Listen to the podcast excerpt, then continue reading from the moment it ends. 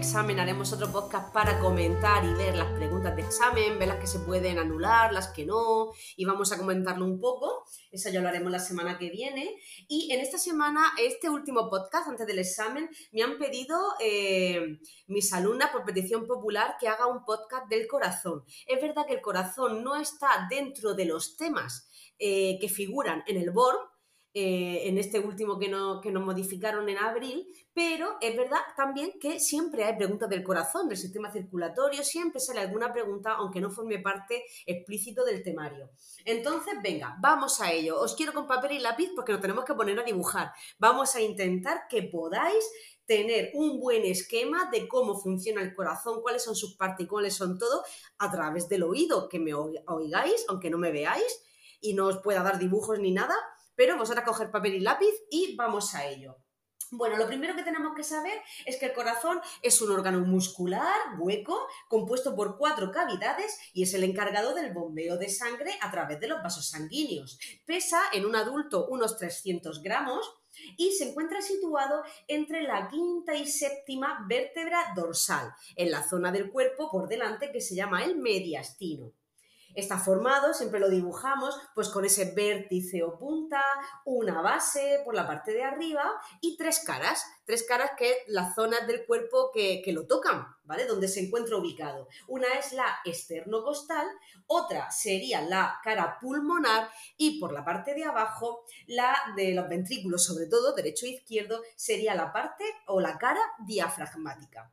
Vale, el corazón está compuesto por tres capas que la envuelve una cuarta que la llamo pericardio. Nos acordamos que peri viene de perímetro, entonces la capa más externa que envuelve y rodea todo es el pericardio. De dentro para afuera, pues como siempre, endo para adentro, endocardio, igual que, eh, por ejemplo, hablamos del endometrio, que es la capa más interna del útero. Vale, pues aquí en el corazón, endo, endocardio, la más interna. La del medio es la miocardio o es el miocardio, que es el músculo, mío viene de músculo, es el músculo del corazón el que hace, que, el, que nos hace las contracciones de sístole y diástole. Cuando yo tengo un infarto agudo del miocardio, es que el músculo está dañado, ha pasado algo, un trombo, lo que sea, y el corazón no late, ¿vale? Porque ese músculo deja de trabajar.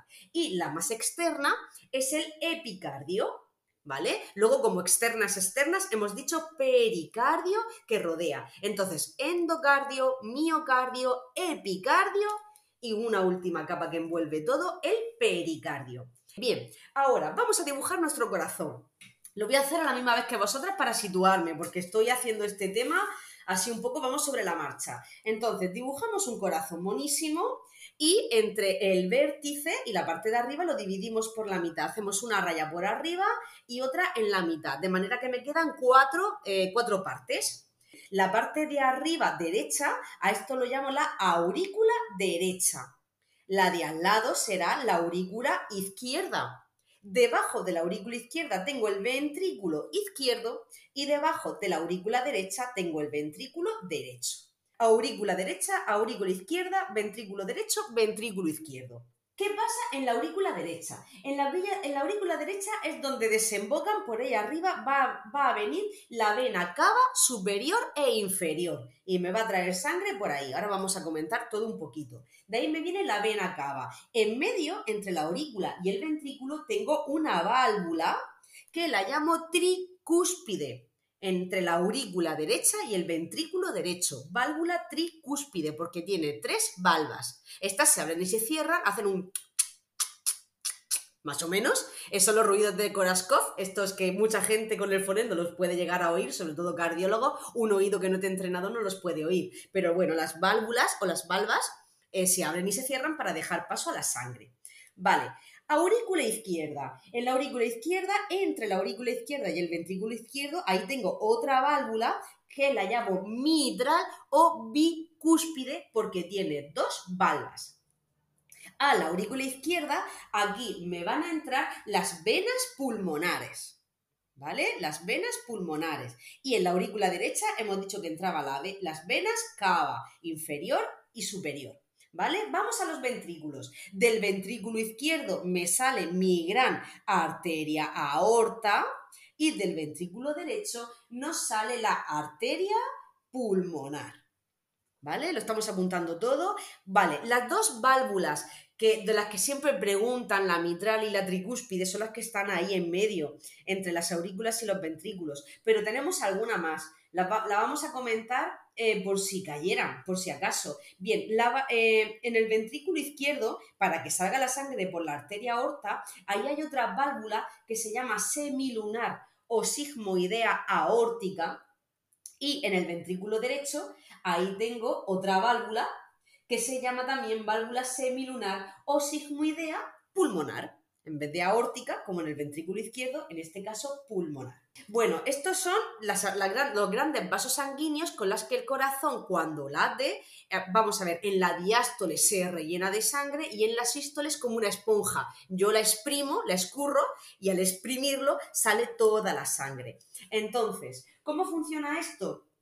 Bueno, antes de nada, vamos a recordar las venas y las arterias, que hay preguntas de examen sobre eso. Tienen tres capas, ¿vale? Venas y arterias tienen tres capas. Tenemos la capa externa, es la, que es la adventicia, la media, que es la muscular, túnica media que se llama, y la interna, que es la túnica endotelial, ¿vale? Las tres capas que tienen los vasos sanguíneos. Dicho esto, Vamos a ver, cuando yo respiro, vamos a imaginarnos esto, yo hago así, yo respiro y está, entrando oxígeno por mi nariz, que va a pasar por la laringe, va a pasar por la tráquea, va a pasar por los bronquios, bronquios principales, broncos secundarios, broncos terciarios y por último llega al alveolo. En el alveolo se hace el intercambio gaseoso. Entonces, ese oxígeno que yo acabo de coger, el alveolo lo traspasa y me lo lleva a mis venas pulmonares. Sí, venas. Sabemos que son las arterias los que llevan oxígeno, pero cuando hablamos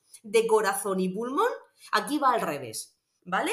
Entonces, el oxígeno que he, cogido del ambiente llega al alveolo y lo recogen las venas pulmonares. Esas venas pulmonares, ¿a dónde van? Hemos dicho que van hacia la aurícula izquierda de mi corazón.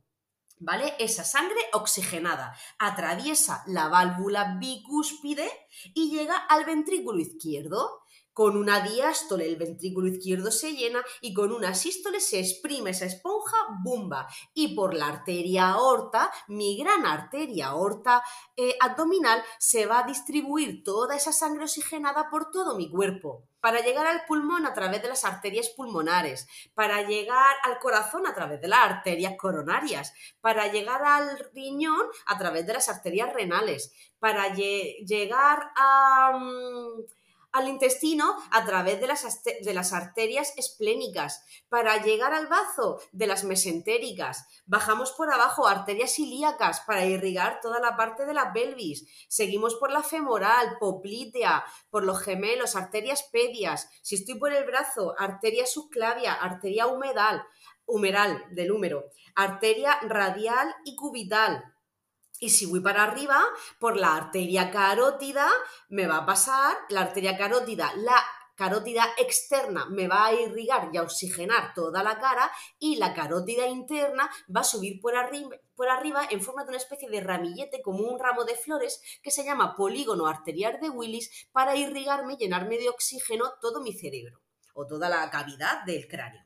Entonces, todas las células de mi cuerpo acaban de coger oxígeno igual que he hecho yo. ¿Y luego qué hacen? Expulsan CO2. Ese CO2 por donde vuelve, vuelve por las venas. Sabemos que las venas, las pobres, tienen que subir para arriba en contra de la gravedad, menos más que tienen una válvula antirreflujo, ¿vale? Porque sabemos que las arterias notamos el pulso y tienen fuerza porque el corazón las impulsa. Es una sangre que va con fuerza con el pulso, pero las venas no. Entonces las venas suben para arriba, la vena, las venas de los gemelos, la vena femoral, la vena ilíaca, la vena mesentérica, por la vena renal, por la vena porta del hígado, aquí cambia de nombre, por la vena pulmonar, eh, por las venas carotídeas, por la yugular, en el caso del cuello, la vena subclavia, vena humeral, vena cubital, vena radial, por todas las venas de mi cuerpo vuelve ese CO2 de respirar. ¿Y a dónde cae?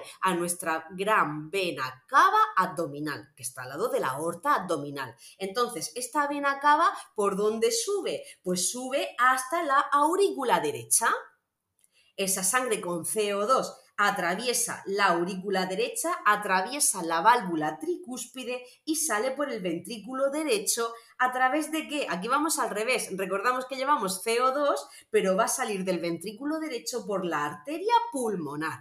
Esta arteria pulmonar me devuelve este CO2 al alveolo que va subiendo por los broncos terciarios, broncos eh, secundarios, broncos primarios, por el bronquio principal, por la tráquea, la laringe y expulso ese CO2.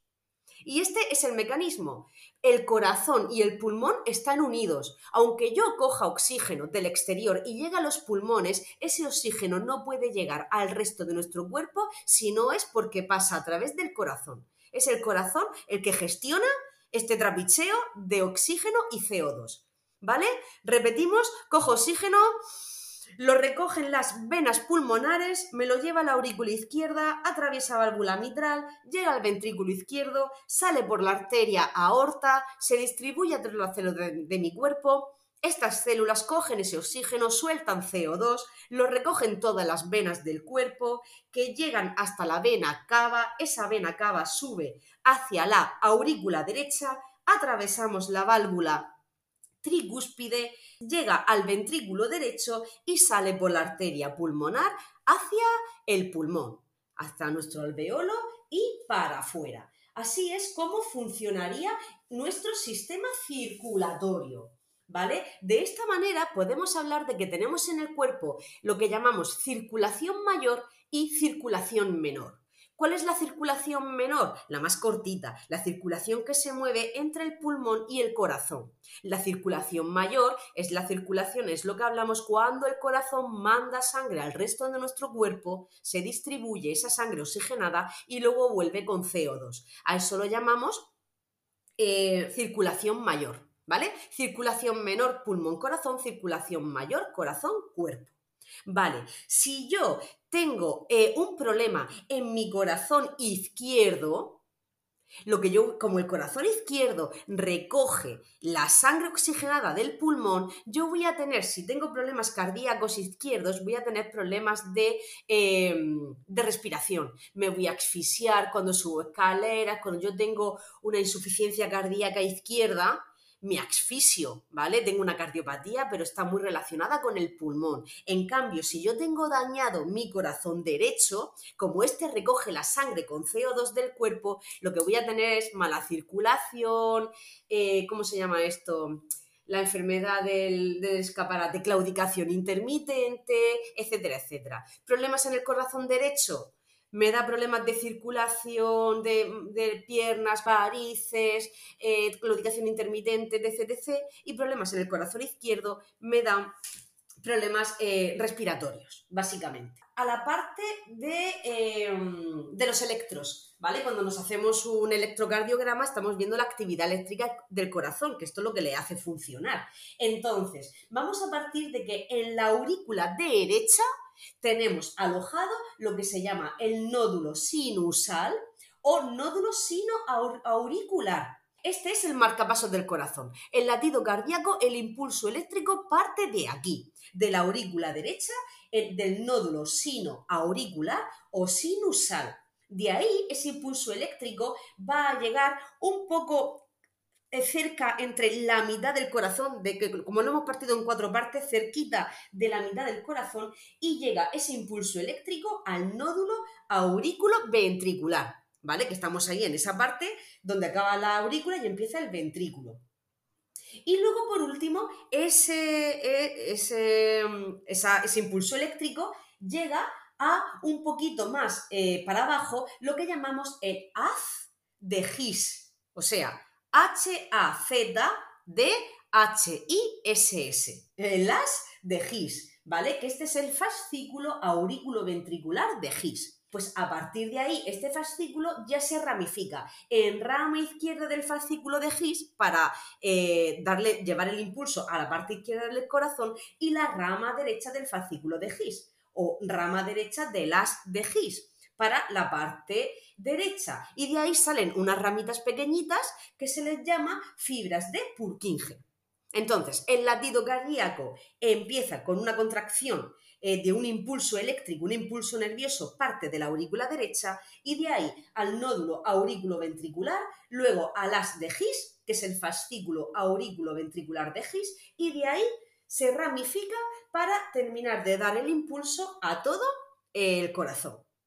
Y de, ahí, y por, eso el corazón pues, nos late. Esto, son, esto es un sistema de fibras musculares especializadas que inician el proceso de conducción de unas ondas cardíacas perdón, y la contracción periódica de fibras musculares de las paredes de aurículas y ventrículos. Y no os voy a guiar más, yo creo que hasta aquí, que tenéis más o menos lo que tenéis que saber, os voy a, vamos a, vamos a comentar ahora las preguntas de examen que he encontrado tanto en Murcia como en otras comunidades autónomas sobre este tema. Vale, la primera nos dice, entre los síntomas más frecuentes del infarto de miocardio podemos encontrar, pues bueno, tenemos el dolor torácico, dificultad respiratoria y sudoración que serían eh, la, la, opción más correcta. También nos puede dar dolor de brazo izquierdo, que se irradia al cuello, a la nuca, a la cara incluso, opresión en el pecho, etcétera. Luego, ¿cómo se denomina cuando el corazón contrae su ventrículo izquierdo ejerciendo una elevada presión sobre las paredes de las arterias? Eso es la sístole. Presión arterial sistólica. A través de la sístole, el ventrículo izquierdo esto es el sonido como de que exprimo una, una esponja, ¿vale? En el ventrículo izquierdo, esto es la sístole. Y en la diástole se rellena. En la sístole se estruja y en la diástole se rellena. Luego, ¿dónde localizamos la arteria poplitea? Esta está detrás de la rodilla, en la parte posterior de la pierna. ¿Qué sufrimos ante una lesión necrótica del músculo cardíaco por obstrucción de las arterias? Pues lo que hemos dicho, el infarto de miocardio. Es una lesión necrótica del músculo y el músculo del corazón sabemos que es ahora el miocardio. Entre, eh, entre las otras opciones que hay está la pericarditis. Itis es inflamación, me está diciendo que hay una inflamación del pericardio. Endocarditis, itis es otra inflamación del endocardio. Es súper típica la endocarditis por, una, por un bicho cuando nos hacen una extracción de muelas, por cierto. O epicarditis. Pues bueno, sabemos que no, que es el infarto de miocardio. ¿Dónde se localiza la válvula mitral del corazón? ¿O qué separa? Pregunta de examen. Pues separa la aurícula izquierda del ventrículo izquierdo. La válvula mitral o bicúspide está en la parte izquierda. Otra pregunta. Las arterias, según su estructura y composición, se clasifican como elásticas, musculares y arteriolas. Esta es pregunta dificililla, ¿eh? eh porque os he dicho las capas de, de un vaso sanguíneo, pero no os he hablado de esto. Ahora, ¿de cuántas capas concéntricas consta un vaso arterial? Pues sabemos que son tres, adventicia, endotelial y muscular. Otra pregunta, dentro de las contracciones para la realización de una prueba de esfuerzo no está, pues bueno, pacientes con síntomas coronarios sin diagnóstico claro. Si, si estaría o si serían candidatos pacientes con infarto agudo creciente, endocarditis, pericarditis aguda, embolia, infarto pulmonar agudo. Otra pregunta, ¿cuál de las siguientes afirmaciones no es correcta respecto a la pared cardíaca? Que no sea correcta. Pues dice que la más interna, la más gruesa, y está formada por tejido muscular. Pues sabemos que no, que la más interna no está formada por tejido muscular, esa sería la media. Luego, la pared del corazón está constituida de dentro hacia afuera por la C, endocardio, miocardio y pericardio. ¿Cuál de las siguientes afirmaciones es correcta? Pues que las venas pulmonares desembocan en la aurícula izquierda. Venas pulmonares, aurícula izquierda. ¿Cuáles y cuántas son las cavidades que forman el corazón? Pues sabemos que son cuatro, dos ventrículos y dos aurículas. Esa sería la correcta. Otra pregunta, ¿la circulación mayor o periférica se inicia? La circulación mayor se inicia en el ventrículo izquierdo. ¿Vale? Em, porque de ahí parte eh, la sangre que sale hacia el resto del cuerpo. La pared del corazón está constituida de dentro a afuera, pues hemos dicho endocardio, pericardio, endocardio, perdón, miocardio y pericardio. Y bueno, hasta aquí. Espero que os sirva, que os haya gustado. Y lo dicho, chicas y chicos, muchísima, muchísima suerte, de verdad. Confiar en vosotros mismos, siempre os digo, os digo eso. Pues bueno, ya está aquí el examen, mucho ánimo y mucha, muchísima suerte. Y hasta el próximo podcast.